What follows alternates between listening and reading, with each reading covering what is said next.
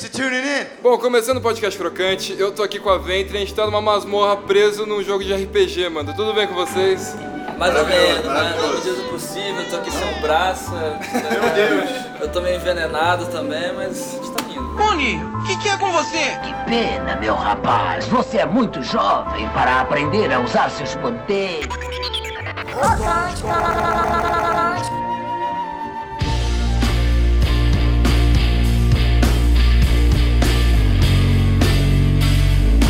Esqueci de falar, eu tô com o Gabriel Ventura, Hugo Noguchi e a Larissa Conforto também. Ou Conforto, né? Que vocês são do Rio de Janeiro. Conforto, Conforto. Conforto é legal também. Conforto. Conforto. Se quiser dividir o que tem pra falar, só deve reparar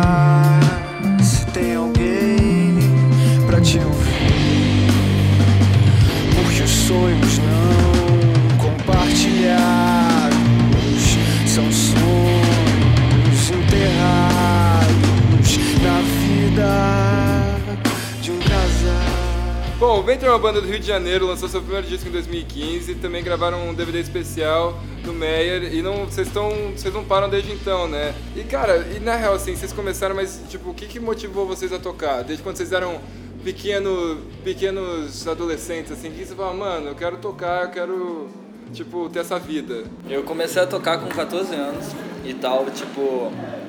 é, comecei a tocar violão, aí não deu muito certo, eu fui pro baixo e deu muito certo. E aí. Acho que é o, o momento que eu tive o estalo, assim, que eu queria tocar baixo, a Vera mesmo, foi vendo é, The Kids Alright, do, que é o documentário do The Who. Que aí mostra o Gente Winston tocando ao vivo, assim, e aí. Caraca, vi a parada assim, em repeat, tá ligado?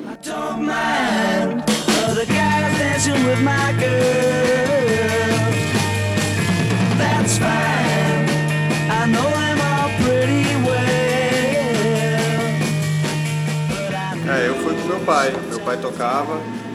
E aí cresci ouvindo meu pai tocar, gostei da coisa assim. Tocava pai- rock ou tocava Não, meu pai é sambista. Sempre tocou samba, tocava aqui, violão e tudo mais. Cresci nesse ambiente. Aí depois, depois ele me deu um violão. Não, na verdade eu comecei tocando bateria. É, meu tio era meu tio falecido, é, era baterista.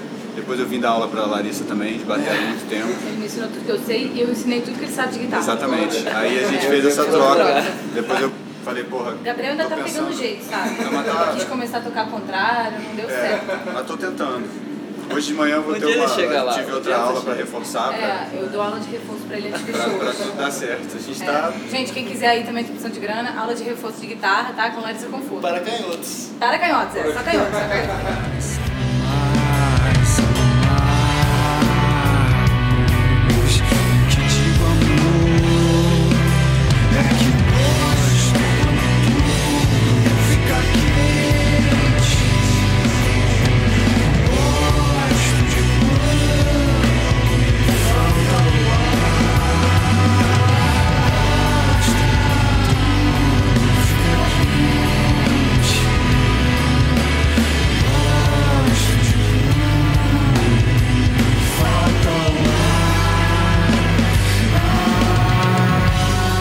tocar bateria, meus pais achavam que era coisa de momento, aí eu fui fazer aula de bateria escondida.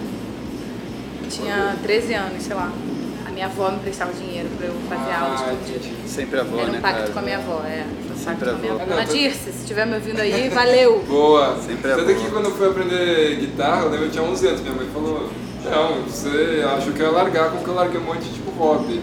Aí eu fui lá e aprendi o negócio e falei, mano, chupa. desses pés pequenos.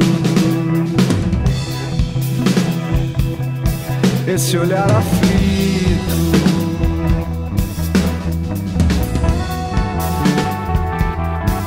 Esse jeito intenso.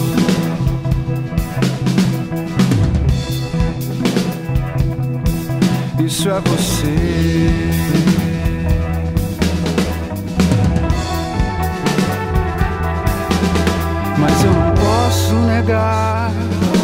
nada do que você me deu, porque tudo que é você agora sou eu. Essas marcas pelo corpo. E, cara, eu sou de São Paulo, né? E assim, eu vou pro Rio uma vez por ano porque minha família é de lá. Mas assim, quando eu vou pra lá, meu primo tem uma cabeça muito diferente. Eu nunca, tipo, vou, tipo, mano, onde que tá rolando mesmo. Mas qual é a diferença das duas cenas? Vocês estão sempre, mano, aqui ou lá, ou tipo, vários lugares do Brasil. Qual que você acha, tipo, as diferenças? Cara, eu acho que. Sabe aquela história do primo feio e do primo bonito? O Rio é o primo bonito, São Paulo é o primo feio.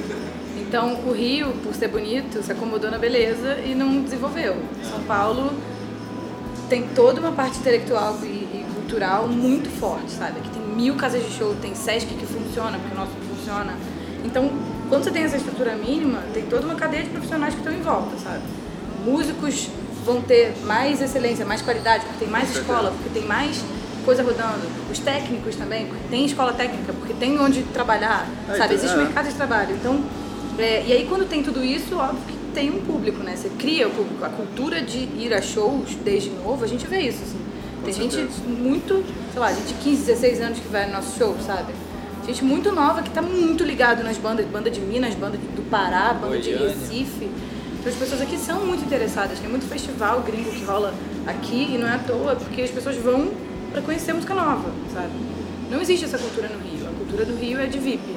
É a cultura do meu amigo, é, eu, sou, eu sou amigo do cara, eu quero né, entrar sem pagar e ser o maneiro, não vou. um minuto de fama. A rolê É, mas ninguém compra o rolê, ninguém chega junto, é muito raro, assim. Feito bailarino, pus o tempo pra dançar. Forcei a porta de onde eu queria entrar. Nem vi o quanto que eu deixava para trás.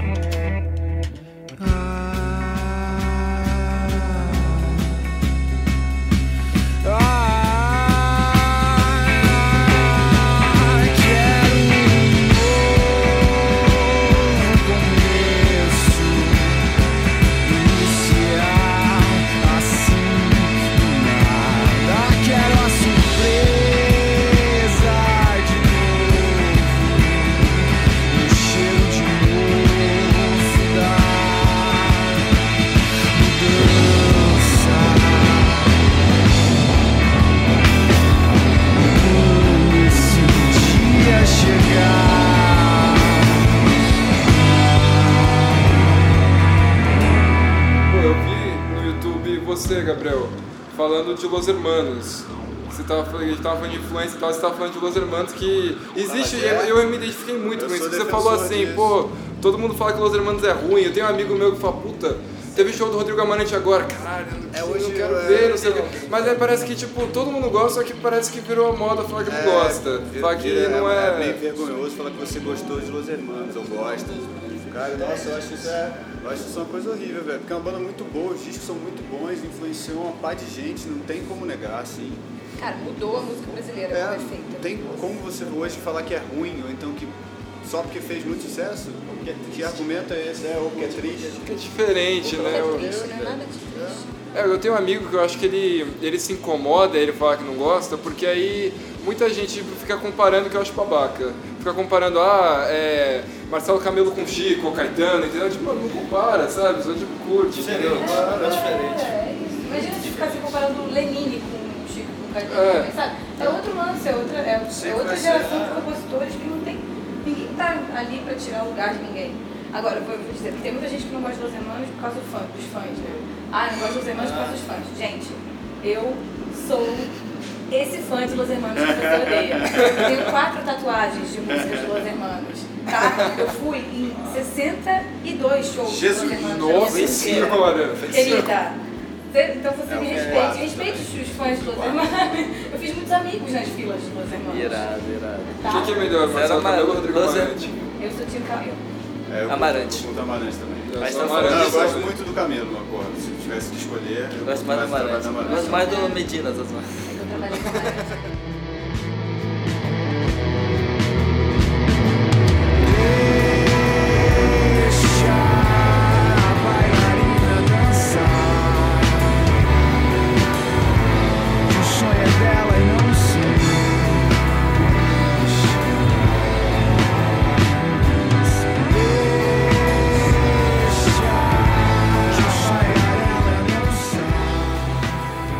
Larissa, como que é ser uma mulher baterista no meio da música? É, eu acho que a música, especialmente, é muito masculinizada. É um ambiente muito, muito, muito machista. E meio sem querer, sabe? E há muito tempo, machista e misógino. Há muito tempo é, a mulher tem ocupado a posição ou da produção, ou da fotografia, ou da voz, né? E, e aí, como instrumentista, é, é difícil você ocupar um espaço, é difícil os caras cederem o espaço, né? É difícil você se colocar. E ainda mais como baterista, que é, acho que de todos é o instrumento mais masculinizado. A gente tem vários casos de bateristas no Brasil, a baterista da Zélia Duncan, a, a Lanlan, enfim. A Bia, É, eu acho que Bianca Godoy. a Bianca, a Bianca Godoy, a gente sempre, sempre teve aqui e sempre teve oculta. Ainda bem que nos últimos anos essa pauta de empoderamento feminino surgiu. Ainda bem que nos últimos anos a gente começou a entender que se a gente não apoiar uma outra, se a gente não estiver junto, a gente não. A gente vai se afogar nesse mar aí, que tá todo mundo enfiando a gente, sabe? É, tem muitas questões, a gente passa por preconceito todo dia, assim, é muito difícil. Eu sempre digo que toda vez que eu chego para tocar uma batalha, principalmente quando eu nunca toquei no lugar, não conheço é, os técnicos, os holds e técnicos são o meu terror, assim. Hoje aqui eu tô com amigos, graças a deusa, mas normalmente, cara, eu passo perrengue, porque ninguém me escuta, ninguém. Eu chego com os equipamentos e as pessoas não se tocam de que eu sou baterista. Falam, ah, o baterista é canhoto, que eu tô invertendo, sabe? Ainda tem isso, eu sou canhota. Aí tem toda uma questão com o fato de eu ser canhota. Teve gente que já virou pra mim e falou, ah, tem certeza que tem que inverter a bateria? Tipo, o cara não me conhece, não conhece meu trabalho, tá querendo dizer que ele não é baterista, ele tá querendo dizer que eu, se eu tocar como destro, eu vou tocar melhor do que como... Tipo, por quê? Porque eu sou mulher, porque ele admite já a partir do momento que ele me reconhece enquanto mulher que eu sou inferior a ele, sabe? Então, sei lá, acho que é uma luta diária mesmo, eu tenho que falar isso todo dia. Eu acho que a, a música, como a gente disse, é um bem humano, é um bem de todos, sabe?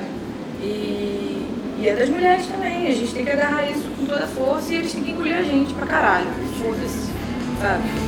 Nosso carnaval vai chegar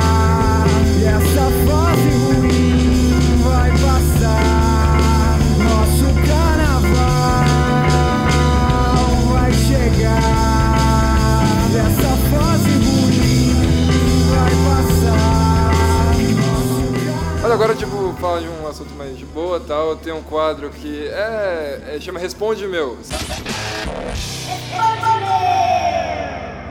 Tim Maia ou Cássia Eller? Tim Maia. Maia. Passaram um ano na selva amazônica ou perdido no Alasca? Selva Selva Amazônica. Amazônica. Drink favorito? Rápido. Cerveja, cachaça.